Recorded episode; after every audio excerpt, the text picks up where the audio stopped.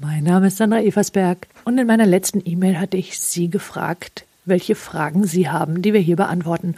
Und eine der ersten war die Frage danach, wie hilft eigentlich ein Coaching und warum geht das so schnell in nur zwei bis drei Sitzungen? Und die Antwort auf die Frage haben wir als Gespräch aufgezeichnet. Wenn Sie wissen wollen, warum Coaching so schnell hilft und warum Sie die Ursache Ihrer Probleme nicht unbedingt kennen müssen, um sie ein für alle Mal loszuwerden und was das alles mit Phobien und Zwängen zu tun hat, dann bleiben Sie jetzt dran.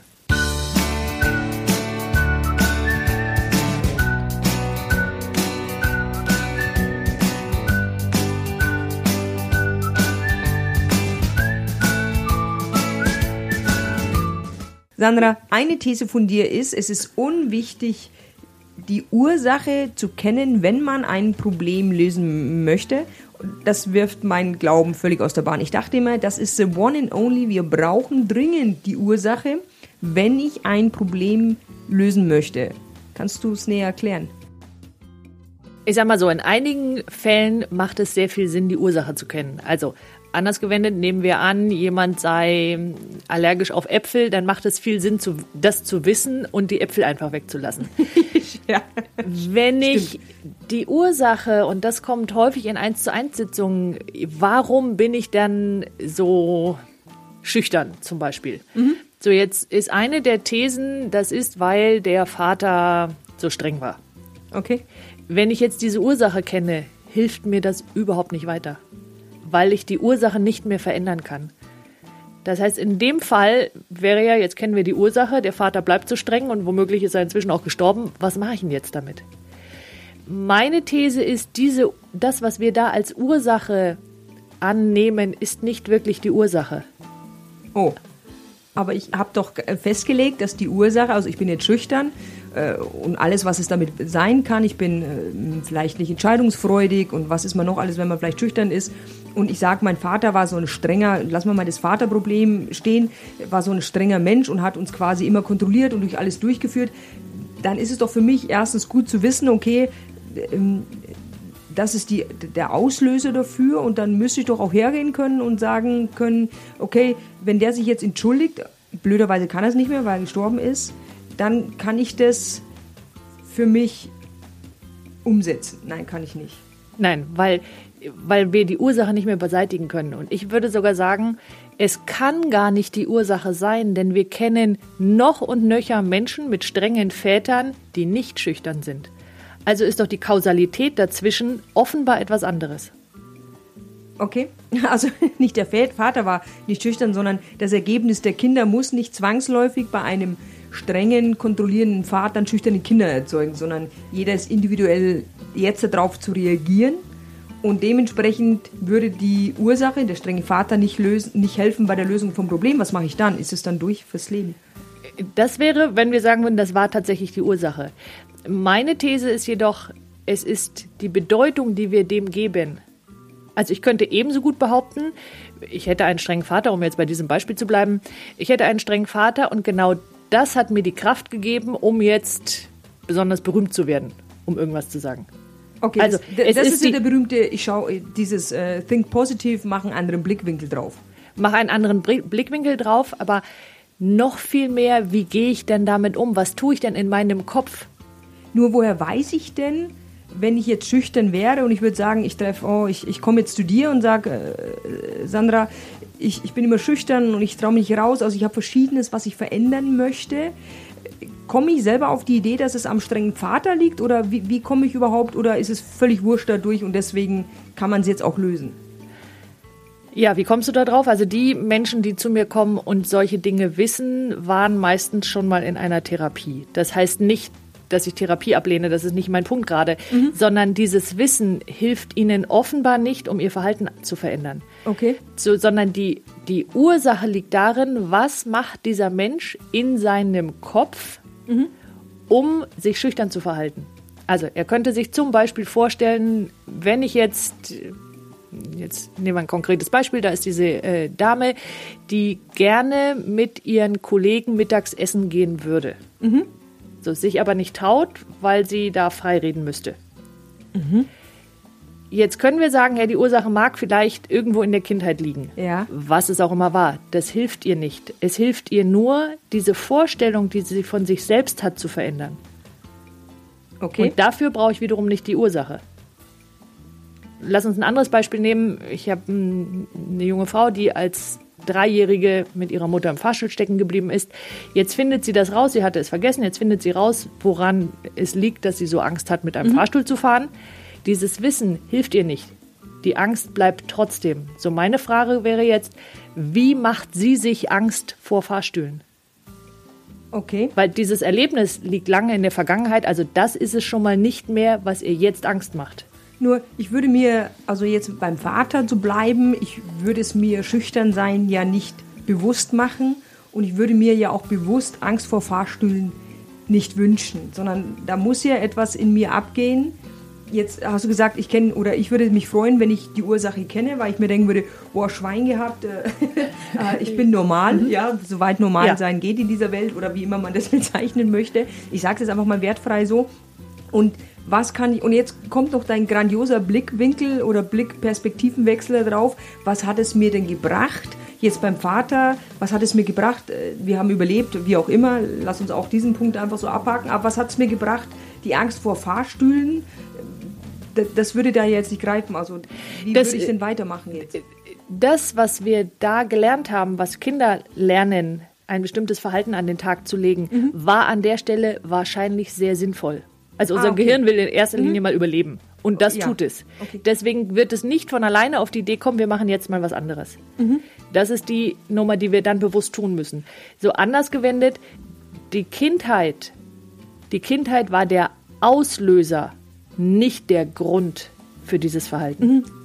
Ja, und ich verstehe den Satz, der ist sehr schön, der gefällt mir sehr gut, dass man als Kind natürlich anders damit umgeht, also wenn man das jetzt als Umgehen bezeichnen würde, wie jetzt als Erwachsener, wo ich zu dir vielleicht komme oder vielleicht komme ich ja auch als Kind schon, um dieses Problem zu ändern. Das heißt, als Kind habe ich mit reagiert, weil meine Mutter steckte mit mir im Fahrstuhl. Jetzt macht es Sinn, mich dem anzuschließen, also Genau. unbewusst.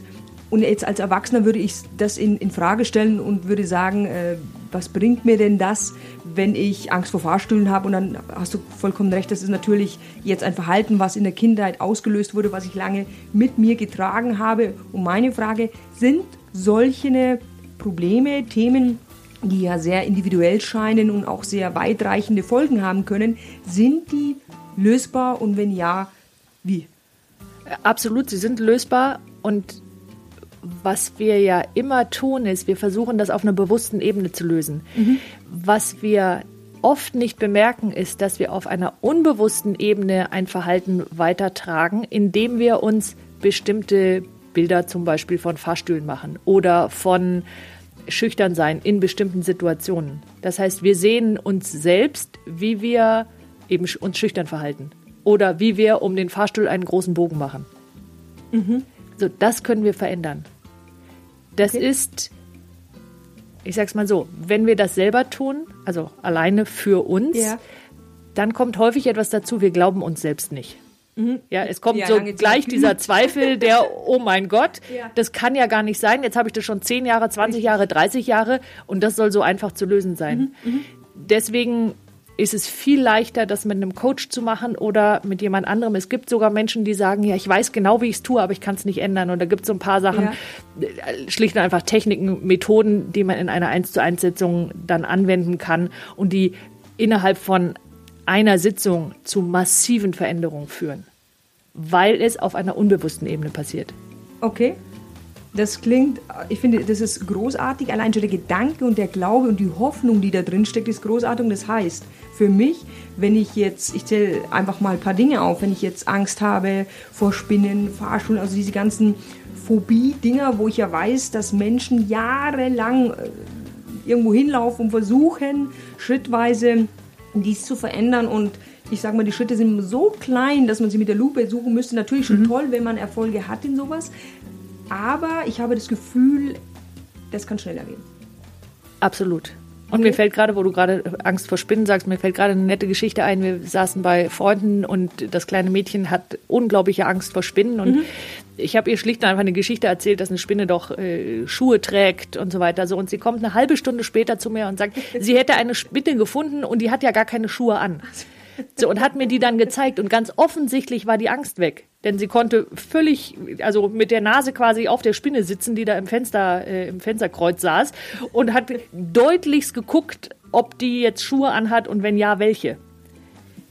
Da sind ja Kinder manchmal anscheinend sehr einfach, weil ich als Erwachsener würde denken, ähm, was das jetzt? ja. Kann es das gewesen sein? Ja, das ist, ich will nicht sagen einfacher, ich sag mal, ja, vielleicht ist es einfacher, weil sie mehr glauben. Also das, was dieser Zweifel, der da drin steckt, mhm. geht denn das wirklich so schnell? Den haben Kinder seltener.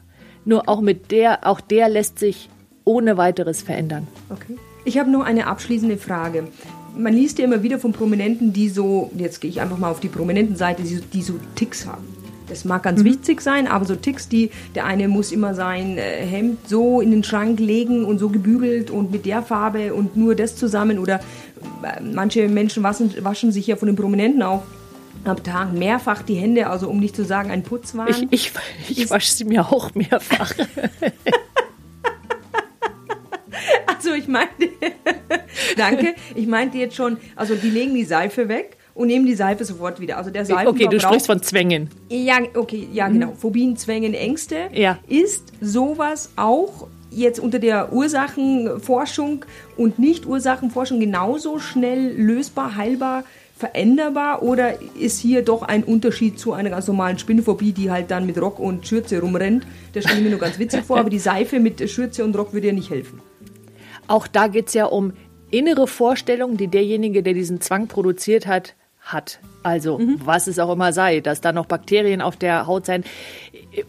Der, das Spannende ist ja, die hören ja, also sie waschen sich ja nicht äh, Nonstop. 24 Stunden am Tag. Nee. Will sagen, irgendwann wissen sie, wann fertig ist, wann es genug ist mhm. für die, bis zum nächsten Mal sozusagen. Okay. So, erstens kann ich dieses Gefühl, wann es genug ist, auf einfaches Händewaschen legen.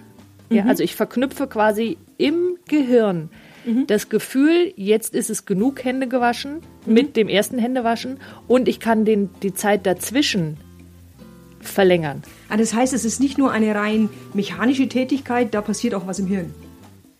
Ja. Okay. Wir, wir sind keine Computer. Ja.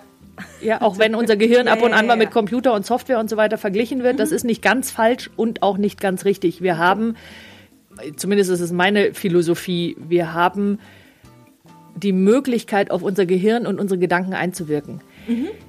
Wir können das automatisieren, was ja unser Gehirn tut, wenn ja. es zum Beispiel einen Zwang hat oder jemanden die Tür 23 Mal kontrollieren lässt, ob sie auch dann tatsächlich zu ist, was ja letztendlich ja, die, das Gleiche die ist. Die Geschichte wäre das auch, oder die Bügeleisengeschichte ist mit Bügeleisen Ja, ist es wirklich aus. aus. Und mhm. wann weiß ich, wann aus ist und wann eben nicht.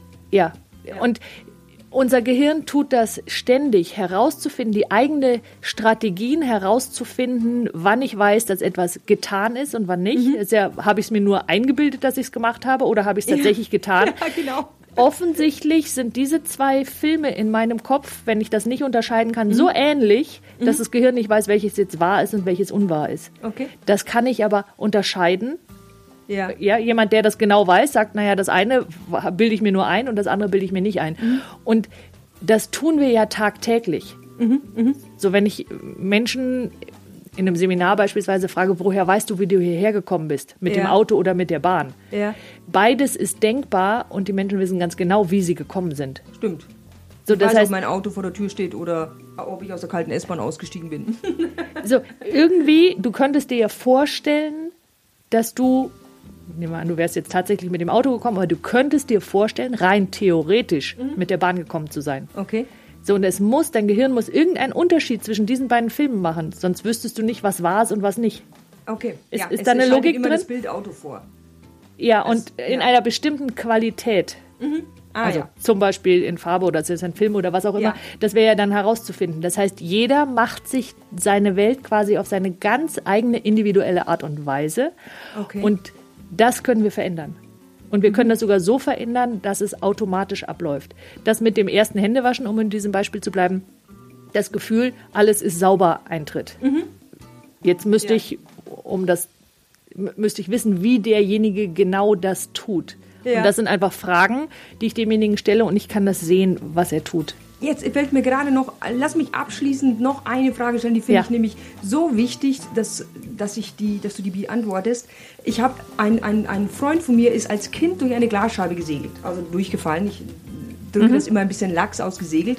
Ich glaube, er hat sich wirklich dolle wehgetan und auch sehr stark erschrocken. Seitdem hat er einen Tick auf alles, was Kanten macht. Ja. Sein Leben ist wirklich, wirklich, wirklich dolle beeinträchtigt dadurch. Was rätst du diesen Menschen, meinem Freund? So, was da das Gehirn gemacht hat, es versucht vor Schaden zu bewahren. Was Okay. ausgesprochen sinnvoll ist, nicht mehr durch Scheiben durchzufliegen. Ja, ja. Was das Gehirn außerdem getan hat, hat gesagt, oh, alles, was scharf ist, ist potenziell gefährlich. Okay. So, jetzt ist aber nicht alles, was scharf ist, potenziell gefährlich und nicht alles, was er sieht, ist tatsächlich eine Scherbe. Ich wollte sagen, aber er ist doch ein erwachsener Mensch. Ich, ich versuche ihm das immer zu erklären. Ich sage, du siehst doch, dass es. Und es hat nichts mit Logik, genau, es hat Ah, okay. nichts mit Logik zu tun, sondern im Gehirn hat sich eine Verknüpfung gebildet zwischen, oh mein Gott, äh, furchtbar, ja, also Ja. sozusagen das Gefühl von Schreck, von Schmerz, von was auch immer da ähm, damals passiert ist, Mhm. ist direkt verbunden worden mit einer scharfen Kante. Ah, okay. So, ja. diese Verbindung Ja. gilt es Jetzt zu hatte aufzulösen. Das Bild äh, oder den Film immer übereinander Ja. gelagert. Okay. Ja, jetzt kann ich, ich könnte das mit Lernen durch Gewöhnung und sowas alles abstellen, das dauert nur alles sehr lange. Ja, ja. Verstehe ich. Ja. Es ist schneller, Ist so, definitiv bei ihm, ja. Es Ja. dauert sehr lange gerade. so, und es, es ist sehr viel schneller, direkt auf die Ursache zu gehen, nämlich auf die Verknüpfung im Gehirn. Sind wir wieder, die Ursache war nicht das Fallen durch die Scheibe. Mhm. Das war der Auslöser für ein Verhalten, Ja. was, ich will nicht sagen, es ist unsinnig, denn es hat ja schon Sinn. Es, es hatte sicherlich damals Sinn, genau wie du sagst, mit dem Kind im Fahrstuhl. Exakt. Es hatte Sinn, nur jetzt ist er erwachsen und jetzt leidet er unter den Sinn von damals. Das heißt, sein Hirn hat es gewohnt weiterleben lassen, wie immer man es ausdrücken möchte. Ich jetzt. Genau. So. Okay. Und das lässt sich auflösen. Und das lässt sich schnell auflösen. Ja, weil, weil wir direkt auf diese Verknüpfung im Gehirn gehen. Okay. Dann lass mich abschließend sagen, dass ich finde, herzlichen Dank für diesen Podcast, für diesen für mich erhellenden Podcast, weil er macht enorm Hoffnung für Menschen, die Phobien haben, die einen Tick haben, die unter ihrem eigenen Tun leiden, dieses schnell zu verändern. Und es ist nur ein erster Schritt, die Veränderung machen zu wollen. Und ja, www.sandra-ebersberg.de. Das ist jetzt nett.